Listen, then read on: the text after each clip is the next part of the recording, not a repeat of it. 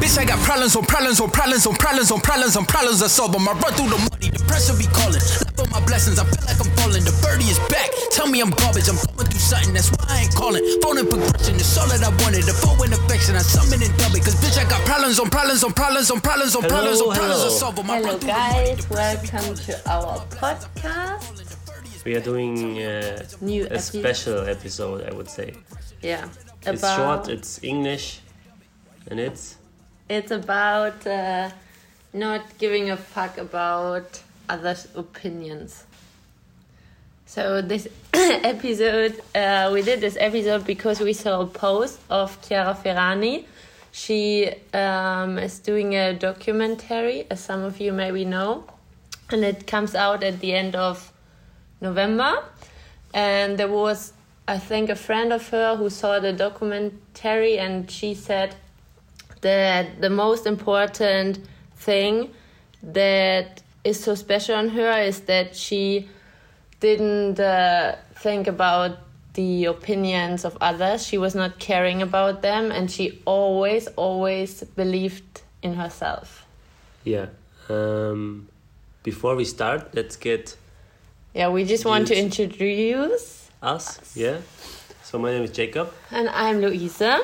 and we are building a company right now Yeah, where we offer creative things like photography, videography, graphic design, and we also do creative consulting for social media and home pages and everything. So it's like a digital marketing media thing. It's always hard to explain what, what we do, but you could check it out on our on our website if you like. Yeah. So we have been traveling the almost the whole year. So we've been to Qatar, to Greece, Greece, Spain. Mallorca, Venice, Netherlands. So we were working, for example, in most of the countries. yeah. So for example, in Qatar we worked in a social media management, and in Mallorca we were freelancing, also in social media management and freelancing swimming teacher for kids and adults. And yeah, what like we decided because we meet always on the travel so many inspiring humans and projects that we were like, okay, we want to do a little diary with our podcast. Yeah. So it's like uh, we do this um, to share our thoughts and to share our problems or whatever happening to us and to the world. We want to share it, and it's like a diary. Yeah. So let's start. So let me tell you a little bit about my journey first. Um, I was starting the self-employment life i think when i started studying in cologne so i studied sports management after my time working in the bank um, and early i recognized that i can't work a 9 to 5 job that i have to do my own thing and back then it was well, i was the nearly the only one in my um, uh, Friend circle. friend circle who did like um, the entrepreneurial lifestyle and who always tried to build something own. I did try many things, not always good things, but I learned from them and was always the only one except my parents. They are also self-employed, but uh, my circle, the biggest circle, I was the only one doing this, and yeah, some of my friends, family always supported me, but they're always like, "Where can you get your money from?" or you know the the typical concerns and concernings. And um, my friends were always like, "I like what you do," but they they couldn't or they they didn't really know how to support and how to to help me, and that's why I was pretty much alone with this except my partners, business partners, from time to time, and it was not easy. But I, I always knew I knew now that uh, I still knew knew know it now that I have to do this kind of life, and would I back in time uh, hear to my friends or other people, or would I listen to myself that that I'm the only one, and that I maybe should do the same what the others do? Then yeah, I don't know if I would be happy but I was sticking to my plan, to my to my dream, and now here I am building my own company.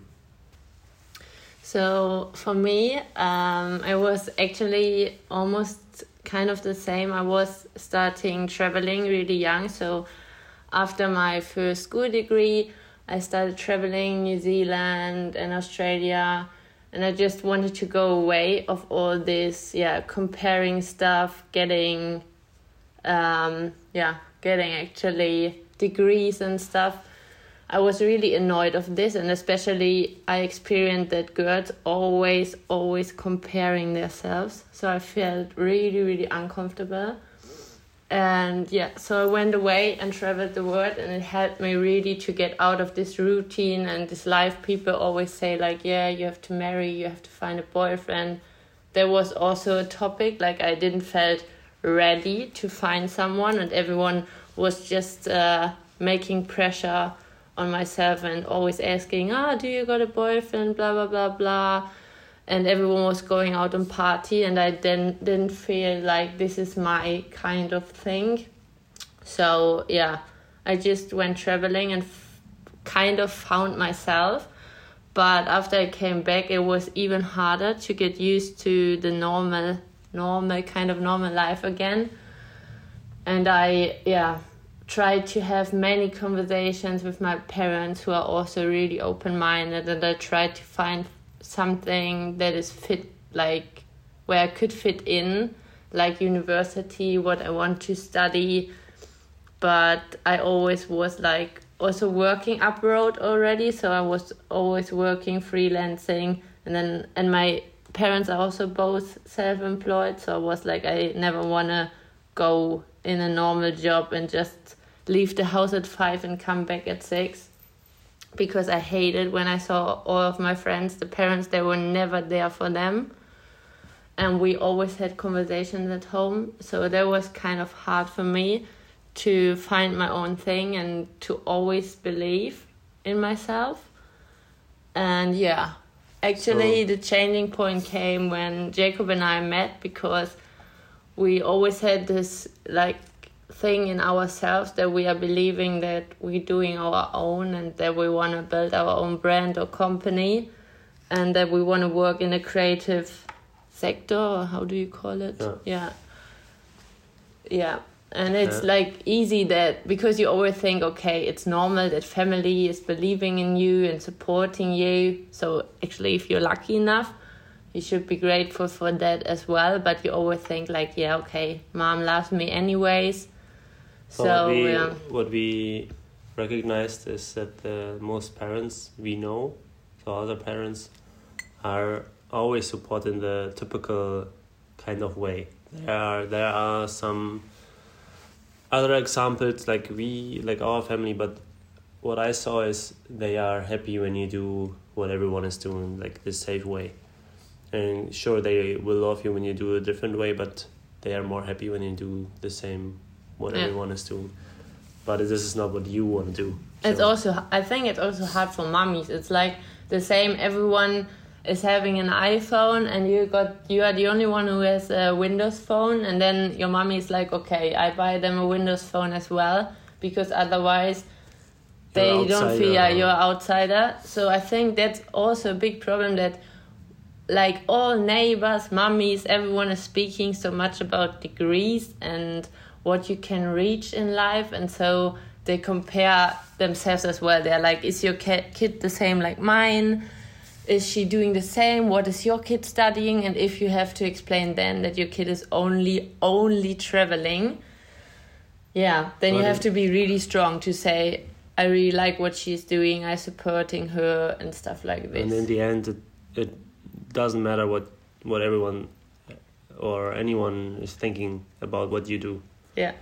this is not easy because you want to I don't know pleasure your family your your your circle, but um, this is also why most people don't do what they love because they they stick to the opinions of family and friends and we also do this from time to time Yeah. because there's a connection and we know they know us and we know them and we hear the opinion of them and then i don't know we decide after this, this but in total we i think we do, would do everything to get what we want Yeah. not one what my parents want True.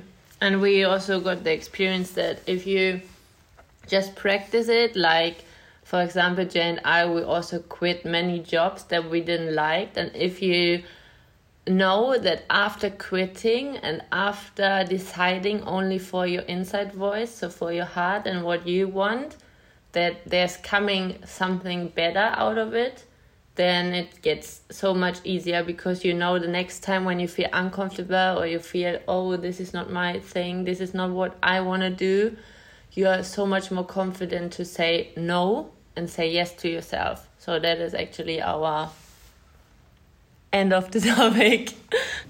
So what we try to say is stick to your inner voice, do what you love, uh, even when it's hard. But when no one is there to support you, look for people who are doing the same or did the same, yeah. and ask them for help. Yeah. There's always a way, and try to find a way to don't give a fuck about others' opinions. It's the hardest thing to learn, but this the the most uh, how you can say it. You're free after this. Yeah. You're very very free. I would say. Yeah. Yeah. So that's it. Thank Motivation you is for- short. yeah. We tried to make it short, but twelve minutes. So thank you for listening. If you got any feedback, any comments, just let us know. You can always text us on Instagram or find us, us there. It's like at Louis and Jay. And you can also send us an email or contact us anyways on our website. So we there's one sentence we heard in the podcast. We really like it, and the guy said, uh, "If you like this this episode, or if you think someone has to listen to this, just share it with one friend or one family member, and yeah, that w- would help us." So thanks for to listening, and see you, hear you bye in a couple days. Bye bye.